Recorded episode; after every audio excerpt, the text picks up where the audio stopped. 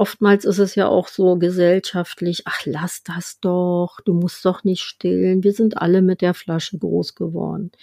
Dann ist abgestillt, dann kriegt das Kind drei, vier Wochen die Flasche und fängt an mit Darmbluten, Unverträglichkeiten, so. Ne? Das haben wir ja nicht gerade selten.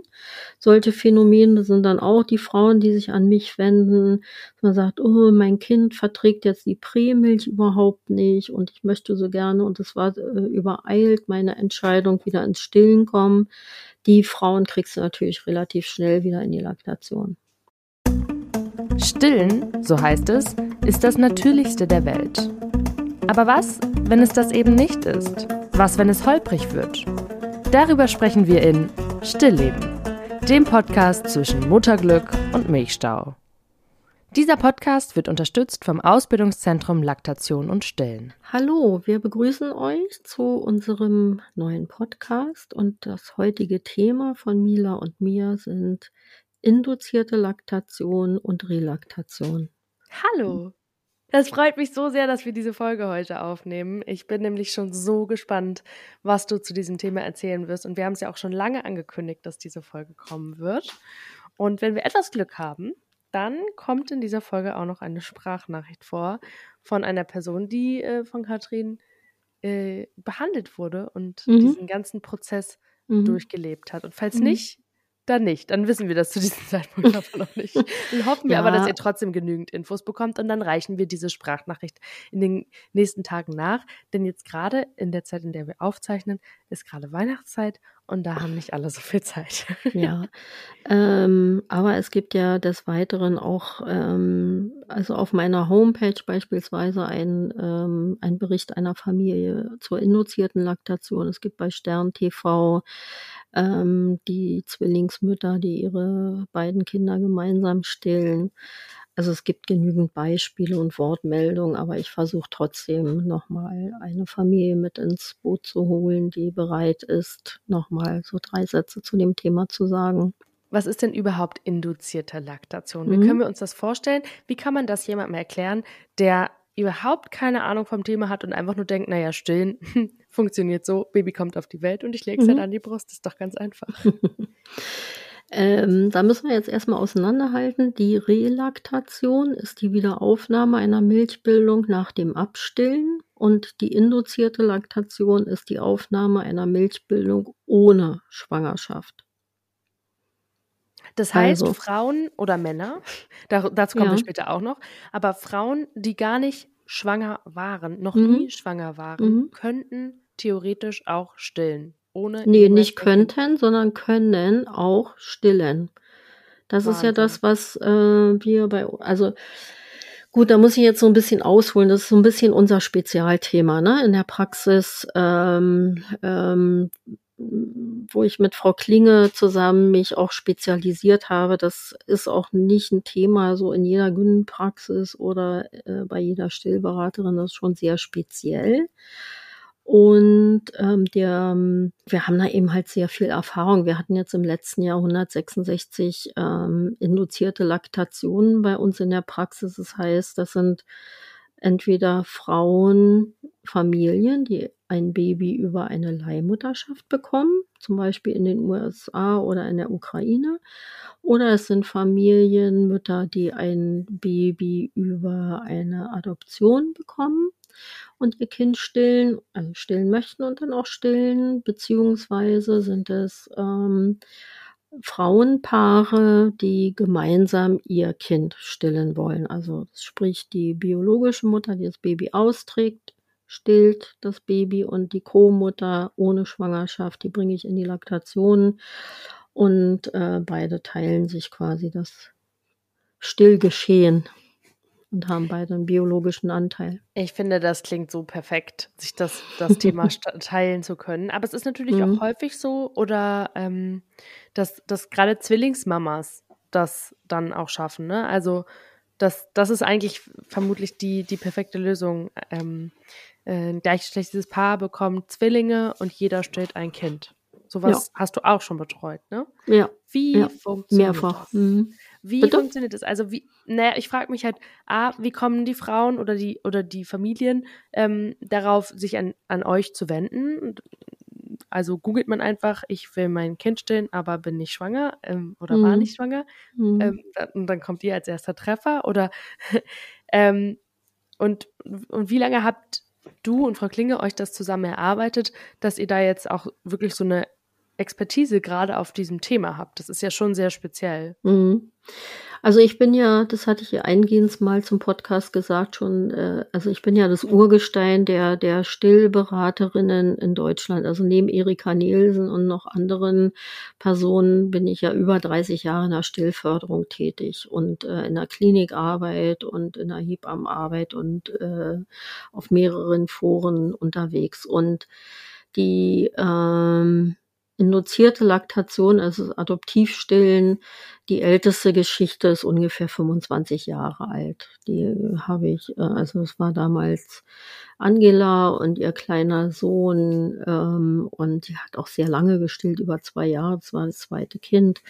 Und ähm, dafür habe ich damals ähm, bei Kidscore das goldene Däumchen bekommen. Das fand ich total süß.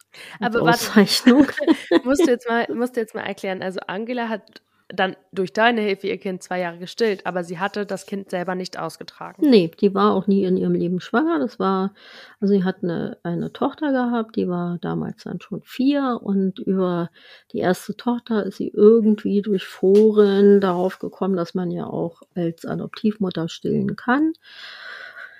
Und dann sind wir ins Gespräch gekommen und dann haben wir einen Plan aufgestellt, weil man weiß ja auch ähm, nicht so wirklich, wie läuft es dann mit, äh, mit, der, mit dem Adoptionsverfahren, wann kommt das Kind. Und äh, das sind genau die Dinge, die man eben halt gut besprechen muss. Ne? Und dann hat sie ähm, ja, also erst mit Brustsanierungsset, was wir ja in einem vorigen äh, äh, Podcast ja schon mal besprochen hat, zufüttern über die Brust, damit das Kind nicht so an die Flasche gewöhnt wird. Erst äh, zugefüttert, haben wir die Milchbildung parallel aufgebaut, unterstützend mit Domperidon und, ähm, und die hat ganz lange gestillt. Aber hat eine unglaublich gute Bindung zu ihrem Sohn. Das klingt jetzt so wahnsinnig einfach so ein bisschen pumpen, ein bisschen stillen, ein bisschen Domperidom, aber das hat natürlich eine immense Vorarbeit ähm, irgendwie gebraucht, schätze ich. Und vor allem kann man das ja auch nicht auf jede Mama anwenden, dieses Schema. Also du musst da schon eine ordentliche Anamnese machen. Also wie funktioniert das überhaupt, wenn die Frau keine gewachsene Brust hat, weil die wächst ja eigentlich automatisch in der Schwangerschaft ein bisschen. Mhm. Und mhm. Wie, wie, wie also, stellt man äh, das quasi nach? Ja, also, also als allererstes, wie kommen die Frauen zu uns? Die kommen entweder durch eine gut aufgestellte Hebamme zu uns, die sagt, ähm, habt ihr eigentlich schon mal davon gehört, dass auch Frauenpaare gemeinsam stillen können, dass du stillen kannst, ohne schwanger zu sein. Äh, Im Adoptionsverfahren ist es eher selten, die Information, das findet man durch Zufall im Internet oder äh, wenn man äh, Freunde hat oder wie auch immer. Ne? Das sind ähm, ähm, ja, das ist leider in Deutschland nicht so ein präsentes Thema. Aber Frauen, die sich eben äh, dafür interessieren und schon mal was davon gehört haben, und es wird auch zunehmend mehr durch unsere Publikationen auch, ähm, da kommen dann eben halt auch die Anfragen. Und die Anfrage ist dann ähm, zum Beispiel ein Frauenpaar, meine Frau bekommt ähm, ähm, im Mai unser gemeinsames Kind und wir möchten beide stillen. Dann lade ich sie ein ähm, zu einem Vorgespräch und da muss man natürlich schauen, wie stellt ihr euch das vor? Ne? Also wie soll es denn stattfinden, dass ihr beide stillt? Geht, der, geht die eine Frau wieder arbeiten? Ähm, sind beide zu Hause? So, da muss ein Plan erstellt werden. Und wenn genügend Zeit ist und die Co-Mutter ist gesund, dann stellen wir sie erstmal mit der Pille ein. Also die Pille, eine östrogenhaltige Pille, sorgt dafür, dass der Drüsenkörper nochmal wächst. Der Drüsenkörper wächst ja in der Pubertät durch die Hormone, die ein Mädchen eben halt von einem Jungen ähm, differenziert. Und deshalb wächst unsere Brust. Wir haben mehr Östrogen, die Jungs haben mehr Testosteron. Und ähm, dieses Brustwachstum findet ja auch ähm, zu Beginn der Schwangerschaft statt durch die Schwangerschaftshormone. Ne? Also Östrogen, Gestagen, da sind ja mehrere Hormone unterwegs, dann das Prolaktin. Und das kann man so ein bisschen äh, dem Körper vorgaukeln durch die östrogenhaltige Pille, ähm, dass man sagt, so, du bist jetzt hier schwanger und dann stellen wir die Frau, wenn keine Risiken bestehen, wie Thromboserisiken oder ähm, ähm, zum Beispiel Migräne mit Aura oder so, dann kann man ähm, nach einer guten Aufklärung eben halt äh, die, die, die Pille erstmal einsetzen und man gibt gleichzeitig Domperidon, weil Domperidon ein Dopaminantagonist ist und Prolaktin nochmal mit freisetzt und auch das Brustdrüsenwachstum mit initiiert. Sechs Wochen vor dem errechneten Termin, also vor der errechneten Geburt des Kindes, geht man mit der Pille raus das muss man dann beenden wegen der Hormone. Und dann fängt die Frau an, die Brust zu stimulieren. Am besten mit Handentleerung anfänglich und dann kommt die Milchbildung relativ schnell in Gang. Und wenn die Milchbildung eben mehr wird, dann fängt die Frau auch an, ähm, regelmäßig abzupumpen. Das sollten schon mindestens acht bis zehn Mal in 24 Stunden sein. Und wenn es gut läuft, und wenn die gut mitarbeiten, haben die Frauen dann zum Termin, also des Kindes, also zu dem errechneten Geburtstermin des Kindes ungefähr 400, 450 Milliliter Muttermilch. Und da muss man dann eben halt schauen, ne? Also, wie ist das Management? Da muss man auch mit viel Fingerspitzengefühl und viel Erfahrung dann das Management anpassen.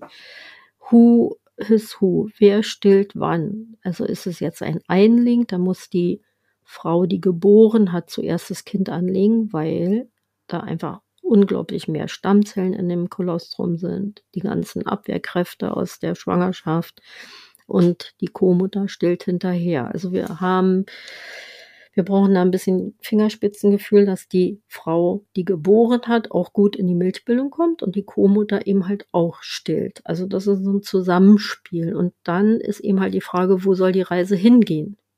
Wer stillt wann. Also ich habe ja zum Beispiel ein Frauenpaar, die ähm, einen Einling gemeinsam stillen. Ähm, die Frau, die geboren hat, ähm, nee, die Frau, die, die Co-Mutter, die ist wieder berufstätig, die stillt morgens das Kind. Dann geht sie arbeiten, ist acht Stunden berufstätig, dann stillt die Mutter, die geboren hat. Am Nachmittag, wenn die Co-Mutter wieder nach Hause kommt, übernimmt sie das Stillen. Am Abend äh, wieder die biologische Mutter. In der Nacht teilen sie sich das. Also das, das lässt sich einrichten, wie man das möchte, wie das Praktisch. eben passt in die Familie auch, ne, in den Ablauf der Familie. Das erklärt auch direkt meine Frage, die ich jetzt gestellt habe, die bestimmt total bescheuert klingt. Aber ich dachte so, wow, wenn die Co-Mutter schon bei Geburt im besten Fall 400 Milliliter hat, mhm. dann wird das Kind aber ganz schön dick. nee, das wird nicht ganz schön dick, aber das nimmt weniger ab. Weil es schon direkt irgendwie genug, genug bekommt. Ja. Ah ja, das, das ist, ist, ja äh, wie beim Tandem-Stillen. Ne? Wenn ich jetzt eine Mutter habe, die ein dreijähriges Kind oder zweijähriges Kind noch stillt und ein Neugeborenes hat, und gut, in der Laktation ist passiert ja das Gleiche. Die nehmen dann in der Regel gar nicht so rapide ab und fangen dann am zweiten Tag an, schon wieder an äh, zuzunehmen. Aber das Management muss passen, ne? Und ich habe hab's eben, also die Frauen und die Familien müssen gut da durchbegleitet werden, bis erstmal alles sich so findet und seinen Platz findet. Weil ich habe mal was ganz Negatives erlebt. Ich habe eine ein äh, Frauenpaar quasi diesbezüglich aufgebaut und begleitet und dann ist das Kind geboren, dann haben sie keinen Kontakt mehr zu mir aufgenommen, haben es mit der Hebamme äh, weiter durchgeführt und ähm, das Ergebnis war dann, dass die Co-Mutter ausschließlich gestillt hat und die Frau, die geboren hat, war dann so nach vier Wochen abgestillt. Das war natürlich ganz dumm. Da hatten wir dann wieder die Relaktation, weil dann haben wir die Co-Mutter, äh, nein, die biologische Mutter äh, wieder aufgebaut in der Milchbildung. Aber das war äh, für die gesamte Familie überhaupt gar nicht gut gewesen. Ne? Das mhm. ist, und da braucht man eben halt auch ein bisschen Erfahrung, wie bei, bei jedem anderen Thema. Ne? Also, Klar. Ey, ich finde das so toll, dass ihr das, dass du das machst und das, das, äh, oder dass ihr das macht. Also ich hab, durfte es ja am eigenen Leib erfahren, wie ihr da zusammenarbeitet, du und Frau Klinge. Das ist echt das beste Paket, was man sich wünschen kann, wenn man irgendwelche Stillprobleme hat. Das ist wirklich so. Hm, wie so zweimal Dr. House äh, gucken die einem dann auf die Brust und sagen, aha, das müssen wir jetzt machen. Wirklich, ist so. Ja. Ähm, jetzt kommt natürlich. Ja, das ist schon äh, eine tolle Zusammenarbeit, das muss ich auch nochmal immer wieder sagen. Und äh, das ist schon auch wirklich wunderbar, auch äh, ärztlich so unterstützt zu werden. Ne? Ja, voll. Ja. Und ähm, jetzt brennt mir natürlich die Frage unter den Nägeln, wenn ich jetzt keine, ähm, wenn ich jetzt keine wie formuliere ich das? Wenn ich jetzt keine ähm, Beziehung habe, wo zwei Frauen theoretisch stillen könnten, sondern ähm, ein Mann und eine Frau oder zwei mhm. Männer. Kathrin, würde das dann auch funktionieren mit dem Co-Stillen?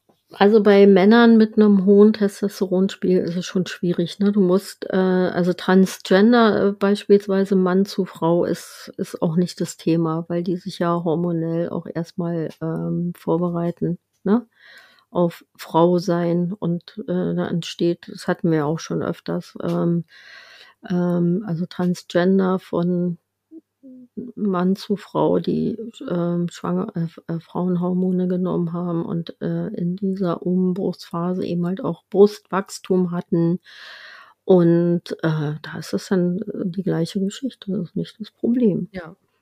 Andersrum auch Transgender von Frau zu Mann ähm, ja, da äh, haben wir ja den, den Brustdrüsenkörper und wenn der Mann, also der Transgender-Mann dann, sich nicht die Brust hat ähm, amputieren lassen und schwanger wird, weil noch Familienplanung im Raum steht, geht es natürlich genauso. Aber das ist schon auch ein sehr sensibles Thema und ähm, ja, aber es geht, ne? Das ist. Aber die Frage ist ja auch, wenn es jetzt ein Mann ist, der als Mann geboren ist und auch mh, mm, ein Mann bleibt, aber halt gerne mhm. stillen möchte. Also ich habe da mal so was gehört, dass du auch schon einen mhm. Mann ins Stillen gebracht hast. Ja, habe ich. Wie geht das? Nein, da sage ich jetzt nichts weiter zu. da darfst du nicht. nee, das, äh, das geht im Prinzip genauso. Ne? Also ähm, der, das ist eine Geschichte, die ist schon sehr, sehr individuell. Und ähm, ja, das geht. Es gibt ja auch Männer, die, die von Hause aus einen höheren Östrogenspiegel haben. Ne? Mhm. Und Männer, die, die tatsächlich auch Brust haben, Brustdrüse, die sie sich dann eben äh, manche Männer auch entfernen lassen. Und wenn die Tendenz denn da ist und man sie dann auch unterstützt, äh, das A und O ist die Stimulation dann, dann geht das. Mhm.